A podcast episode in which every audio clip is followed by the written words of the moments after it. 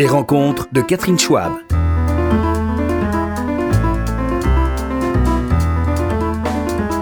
Bonjour Dan Franck. Bonjour. Ah, je suis ravie de vous recevoir. Vous êtes un scénariste euh, très connu et extrêmement demandé. Vous avez même eu euh, un FIPA d'honneur, je crois, récemment pour l'ensemble euh, de vos quelques 30 scénarios euh, ou plus. C'est bien ça. Oui. Et puis presque autant de bouquins, des romans, euh, des séries qui sont terriblement addictives, notamment la série des Boros, le reporter. Que j'ai écrit avec mon ami Jean Vautrin qui n'est plus là. voilà, exactement, mais que vous allez bientôt recommencer, mon petit doigt m'a dit. Oui. Hein, et euh, beaucoup de fans se réjouissent. Et puis, euh, vous êtes surtout l'auteur de la série Marseille, qui a euh, mis en scène Gérard Depardieu et Benoît Magimel, qui a été tourné par. Florian Emilio Siri et vous avez donc écrit le scénario de cette série produite sur Netflix par Netflix et diffusée sur Netflix. Et chose amusante, vous faites un bouquin euh, de cette aventure qu'on pourrait appeler Mes aventures. Euh, votre livre s'intitule Scénario. Il est, euh, il est édité chez Grasset. Il est intitulé Roman. Et en fait, on a l'impression qu'il y a beaucoup de vrai dans ce roman. Je résume, ça raconte un scénariste dépossédé de son scénario par le metteur en scène qui euh, est aux antipodes de l'esprit de sa série. Alors, euh, je... on va commencer par, par, par cela et euh, vous demander un petit peu euh, comment l'idée d'écrire ce bouquin vous est venue. C'est venu d'une frustration, je pense. Non. Non. En fait, bon, j'ai été l'auteur de la première saison de Marseille. Donc à cette occasion, j'ai découvert la ville que je connaissais mal. J'ai découvert aussi euh, euh, des gens à Marseille, des gens formidables. Dans, de toute classe sociale, parce que je me suis promené dans les milieux politiques, je me suis promené dans les cités, euh, ici et là, un peu partout. Il faut dire quand même, Dan Franck, que vous n'êtes pas seulement promené, vous avez fait un vrai travail de journaliste. Oui, je suis un vous avez enquêté. Ouais, ouais. Exactement. Avant d'écrire, j'ai, euh, j'ai, euh, enfin, il fallait que je- je- j'approfondisse un sujet. Euh, et donc, j'ai eu envie, euh, indépendamment de la série Marseille, j'ai eu envie de, de recourir à mon outil traditionnel, c'est-à-dire la plume de romancier, qui n'est pas la même que celle du scénariste. Et je voulais raconter euh, qu'est-ce que c'est que le- écrire un scénario, qu'est-ce que c'est qu'écrire, qu'est-ce que c'est que l'imaginaire, qu'est-ce que c'est que... euh, Planter un décor. Comment, comment est-ce qu'à partir d'une histoire vraie, en l'occurrence l'histoire que je raconte n'a rien à voir avec celle de la série, c'est l'histoire de une histoire qui est partie d'une histoire vraie d'ailleurs d'un trafic de fausses monnaies avec Oui. des faux monnayeurs que j'ai rencontrés et donc j'ai eu envie de, de raconter une série qui n'existe pas, c'est l'objet de scénario, c'est-à-dire à partir de cette rencontre avec la ville, à partir de cette rencontre avec les personnages de faux monnayeurs et autres, comment est-ce qu'on fait une série? Et j'ai bâti une série euh, imaginaire, puisqu'elle elle- elle existera peut-être parce que j'ai été contacté pour en faire une série d'ailleurs. J'ai raconté une histoire absolument différente de celle euh, de la première saison de Marseille. Oui. Euh, vous racontez quand même la, pos- la position euh, à la première personne du singulier, vous parlez au jeu, euh, de cet enquêteur, de ce scénariste, qui s'attache à des mafiosos, à des voyous, à des truands, mais Pas seulement, aussi pas seulement. Voilà, à des gens terriblement généreux, nobles, grands seigneurs même souvent, et à qui vous, a- vous estimez avoir des comptes à rendre aussi, parce que vous devez être à la hauteur de...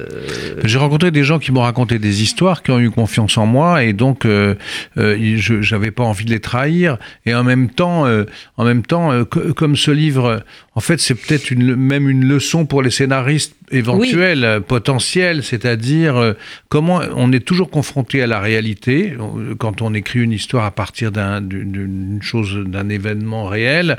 Comment est-ce qu'on le transgresse Comment est-ce qu'on imagine la suite Comment et, et donc le livre est fait de de toutes ces hésitations du scénariste, ses réflexions, ses changements de cap, euh, euh, tout, tout ce qui fait le doute, tout ce qui fait le doute de, de ce métier très particulier, parce qu'en même temps, il repose sur des règles qui sont des règles très très précises. Alors justement, euh, pour écrire pour la télé, euh, on m'a souvent dit que comme romancier, c'était euh, un peu entrer dans le chat d'une aiguille, c'est-à-dire il y avait beaucoup de contraintes, c'est presque humiliant parfois, et en tout cas c'est pas très valorisant pour un romancier. Enfin, moi je vous savez, avant j'écrivais pour les autres, euh, j'ai été nègre pendant des années tout en publiant mes livres, donc j'ai quand même une, espèce de, recul par rapport à ces égaux surdimensionnés qui sont en général les nôtres. Euh, non, c'est le rapport à la création qui est intéressant. Euh, c'est-à-dire, c'est vrai que vous avez des règles. Quand, quand, vous écrivez un roman, vous êtes libre sur votre page blanche, vous faites exactement ce que vous voulez. Ce livre scénario, je l'ai écrit sans contrainte. Euh, un scénario, c'est pas pareil parce que euh, d'abord économiquement, c'est autre chose qu'un livre. Ça coûte très cher. Une série, ça coûte très cher à fabriquer. Et on est beaucoup mieux payé aussi quand on écrit un scénario, quand on fait un roman. Ça dépend si le roman marche ou pas. Oui. Euh, mais en tout cas, c'est un jeu intellectuel formidable. Moi, je, pour moi, écrire un scénario, c'est jouer aux échecs et aux dames. Quoi. Les échecs, c'est la structure. Comment est-ce que vous structurez une histoire? Et les dames, c'est vous allez très vite dans les dialogues. C'est un peu ce mélange. Et alors, il y a en effet des contraintes, mais c'est des contraintes, il faut les prendre comme des handicaps dans un jeu. Euh, vous n'écrivez pas, moi j'ai écrit pour à peu près toutes les chaînes françaises, plus donc Netflix, vous n'écrivez pas de la même manière pour la une, pour la deux, pour Canal ou pour Netflix. Et ça, c'est la contrainte. Euh, la contrainte essentielle. Et est-ce que, par exemple, pour écrire pour les Américains, Dan Frank, Netflix, euh, vous avez l'impression que les exigences sont plus brut de décoffrage, euh, efficacité, non, je, au détriment de la subtilité Non, euh, je veux dire, c'est un diffuseur comme un autre. La seule chose, c'est que euh, il est diffusé dans le monde entier. Donc, donc, quand on écrit pour eux, on sait que ce sera regardé par des millions et des millions de spectateurs. Euh, bon, donc c'est un public, un public tellement vaste que, comme je dis dans le livre, du coup, il n'y a pas de public. Quoi. de toute façon, vous ah, n'écrivez jamais pour un public, vous écrivez pour des gens proches à qui vous pensez le temps de l'écriture, mais, euh, mais pas davantage. Non, euh, Netflix est un diffuseur comme un autre. Il est plutôt, je trouve, extrêmement plus, enfin, très réactif. Ça va très vite, les échanges sont très rapides. Moi, j'ai eu, on a eu des discussions. Je suis allé à Los Angeles. En plus, ils ont choisi le seul auteur français qui parle pas anglais, donc c'est assez drôle dans la communication, puisque eux-mêmes parlent pas français. Mais bon, ça donne des scènes assez amusantes, j'espère, dans le livre que, que je raconte.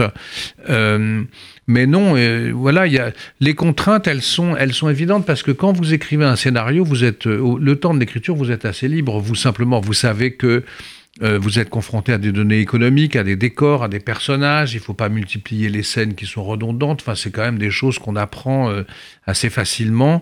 Euh, assez facilement, ça se discute. Hein. Il y a quand même beaucoup Je vais vous dire, il suffit de lire les, les, les, les, feuilletons du 19e siècle, Dumas, Balzac, un peu moins Balzac, mais Dumas, Eugène Sue, pour comprendre comment ça marche. Les séries d'aujourd'hui sont exactement la même chose, les mêmes choses que les, feuilletons littéraires du 19e. Moi, je travaille en ce moment sur cette période.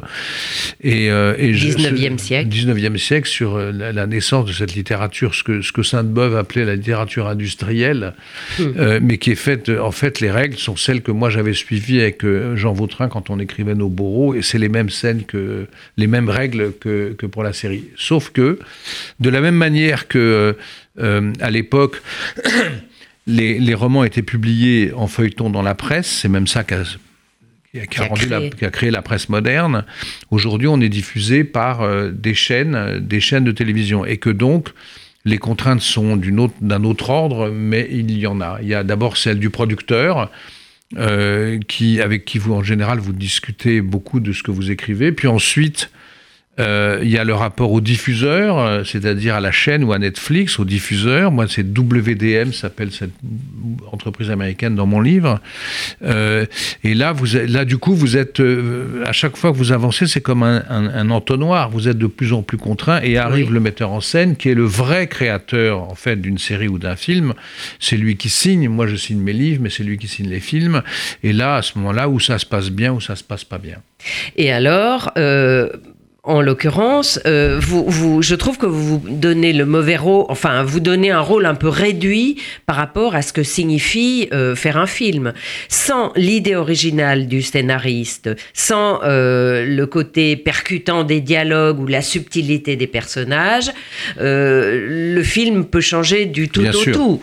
Euh, ce que vous décrivez dans votre livre, c'est tout de même ça. C'est-à-dire que l'auteur, on va pas dire que c'est vous, mais enfin, on peut pas s'empêcher de penser à vous, euh, est dépossédé peu à peu de ce qui fait la subtilité, je dirais, à la française, la raison pour laquelle Netflix est venu vous chercher, la subtilité à la française des sentiments, des personnages, leur complexité. Euh, il y a des choses que vous faites passer comme ça dans des scènes que vous décrivez avec précision et que le réalisateur balaie euh, dans un, d'un, grand coup euh, de, d'action et oui c'est, c'est vrai que moi j'ai choisi de raconter l'histoire donc euh, à partir de, de, cette histoire réelle de faux monnayeurs les faux monnayeurs étant des bandits nobles hein, ça fait partie pour moi de la noblesse de, de de, des carambouilles. Euh, c'est pas des ah. dealers, euh, c'est pas des assassins, c'est des gens, c'est des anciens imprimeurs souvent, pas toujours, mais souvent. Bref.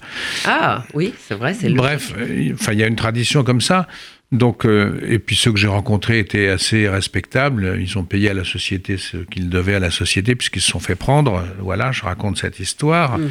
Mais la, la, différence fondamentale entre les séries américaines et les séries françaises, d'abord, c'est que les séries américaines ont en général plus de moyens que chez nous, et d'autre part... Euh, et d'autre part, le réalisateur n'a pas le final cut. Non, le réalisateur n'a pas le final cut parce que euh, vous avez des showrunners, c'est-à-dire le créateur de la série... Qui euh, serait vous, en l'occurrence Qui serait vous, qui serait moi, pardon, qui, qui, qui, a un rôle extrêmement important. Il est en général coproducteur, il est en général, il a écrit le texte, il connaît mieux que n'importe qui euh, les, les, les, aléas euh, du tournage, de l'histoire. Il connaît tout. Hmm. Bon, euh, en France. Donc ça, c'est une tradition américaine. Les, en plus, les séries des Américains sont plus longues que les nôtres. Elles font 12 épisodes au minimum, souvent. elles sont et donc on a plus de temps pour hmm. exprimer ces demi-mesures dont vous parlez, ces subtilités psychologiques.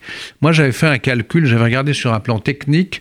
Sur la même durée, en France, euh, sur un 52 minutes par exemple, vous avez, mettons, 70 euh, scènes ou 60 scènes, c'est-à-dire 60 changements de décor. Les séries américaines en ont que 40 ou 50. Ça veut dire qu'on reste plus longtemps avec les personnages, on a plus de temps pour les découvrir.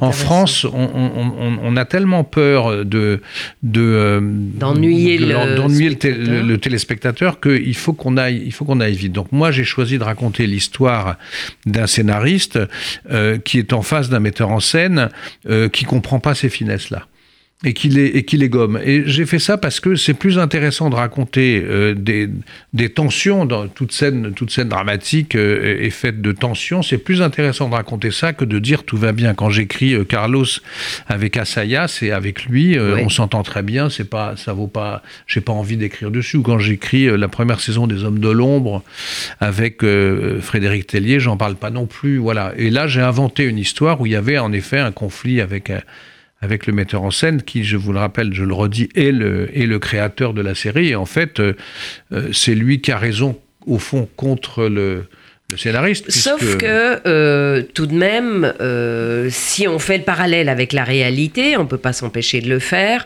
Vous devriez. Là, Marseille a fait l'objet de critiques assez virulentes et ça a dû être étrange pour vous parce que on a l'impression que les critiques contre Marseille étaient exactement ce que vous reprochiez, vous, à l'époque, quand vous avez été dépossédé de votre scénario. En clair, si on avait suivi votre scénario, tout simplement, Marseille aurait gagné en hauteur, euh, en complexité, en subtilité, et il n'y aurait pas eu ces critiques.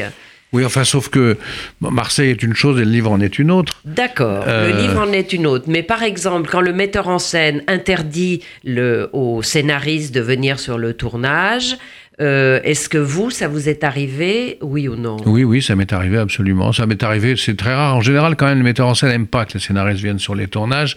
C'est assez rare qu'un metteur en scène vire euh, un scénariste, euh, un scénariste du tournage. Mais vous, sur Marseille, vous avez été viré du tournage. Ah ben ouais, ouais, je peux dire que j'ai été viré du tournage. Voilà. Cela dit, euh, bon, je ne veux pas parler de Marseille, mais Non, je reviens à mon bien. histoire, mais, mais on fera, on fera les, je dirais les projections qu'on a envie de faire, mais euh, euh, il est vrai que euh, bon, la série a été assez massacrée par la critique. Mais le, le metteur en scène a sans doute eu raison de faire ce qu'il voulait faire, puisque la série était un triomphe. Netflix a commandé une saison 2. Mhm. Et donc j'ai fait la même chose dans mon livre, de mon histoire de faux monnayeur. Même si le scénariste n'est pas tout à fait d'accord euh, avec ce qu'il voit à l'écran, bah, il a tort parce que, parce que la série des faux monnayeurs remporte tous les prix internationaux. Oui, donc on peut considérer que néanmoins, euh, la série Marseille ne va pas être euh, poursuivie sur un troisième numéro. Donc il y a deux séries Marseille. Et Attendez, Marseille, faire- Marseille, pour parler de la série juste pour Oui. euh, ça, c'est que Marseille a été critiqué en France, ça a marché pas si mal que ça, pas aussi bien que l'espérait Netflix, mais c'est un triomphe dans le monde entier. Oui. Donc, C'est que- un triomphe en Amérique latine, c'est un triomphe en Russie, euh, et c'est pourquoi Netflix a commandé la deuxième saison. Hmm. Et alors, euh, en général, quand vous écrivez, est-ce que vous savez, Dan Frank, quel personnage, euh, euh, quel acteur va incarner tel personnage? Est-ce que Non, en général, je ne le sais pas. Et est-ce que euh, vous êtes resté euh, proche euh, de certains acteurs? Je pense à Jean Moulin qui a été incarné par Charles Berling. Vous avez eu une conversation avec Charles Berling J'avais beaucoup travaillé avec lui sur le Jean Moulin parce que Charles Berling est un, est un type qui connaît ses sujets. Donc en fait, il avait lu autour de Jean Moulin. On en avait beaucoup parlé ensemble. mais je suis resté ami avec certains. Je, je- vois beaucoup de temps en temps Nathalie Baye qui avait incarné la présidente dans, dans la première saison des Hommes de l'ombre. Formidable. Elle était géniale. Elle était géniale, elle est géniale.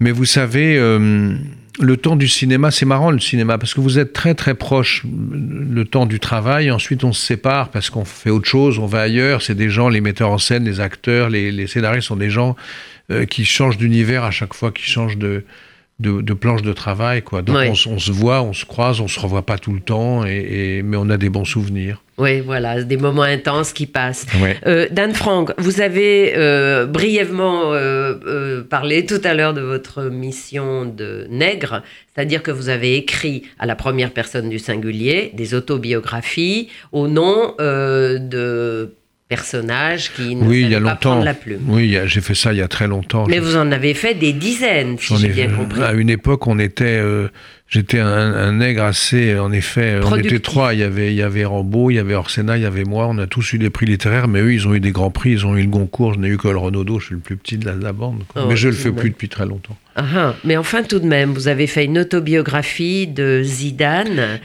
Et... Oui, mais Zidane, c'était un peu différent parce qu'en fait, à ma grande surprise, Zidane voulait que je, que je signe le livre avec lui. Il voulait pas, euh, il voulait pas me, me considérer comme un, un ghostwriter. J'étais un, un co-auteur avec lui, voilà. Mais c'est le dernier que j'ai fait, en fait. Et c'était assez paradoxal parce que vous connaissiez pas grand-chose au football. Rien. Et La première fois que je l'ai vu, je lui ai dit, mais pourquoi est-ce que tu me demandes à moi? Je ne connais rien au foot. Et il a eu cette réponse extrêmement fine. Il m'a dit, tu crois que j'ai déjà lu un livre?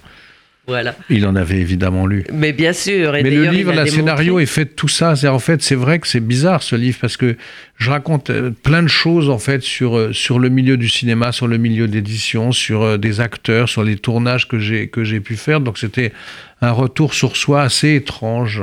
Et je dois dire que d'abord, c'est une somme. Je le montre à notre caméra. Euh, c'est un livre qui fait euh, pas Quatre- loin 400 pages. 400 pages. Oui, mais et- ça se lit vite. Et il se lit, voilà, exactement. Il se lit, euh, mais en un clin d'œil, parce qu'on rit, on apprend des choses, on découvre plusieurs mondes, à la fois Marseille, euh, des mafiosi, des les coulisses de ce que sont euh, le tournage et tout. Et puis on découvre aussi que euh, un scénariste en France a un agent.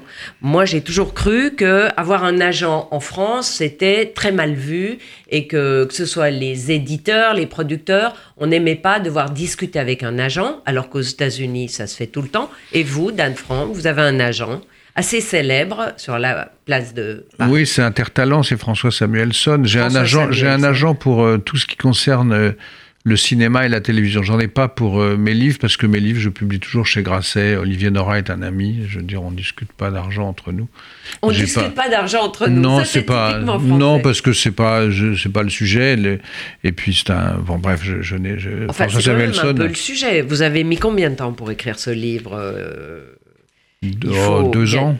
Deux ans. Entre un et deux ans, deux ans, oui, deux ans.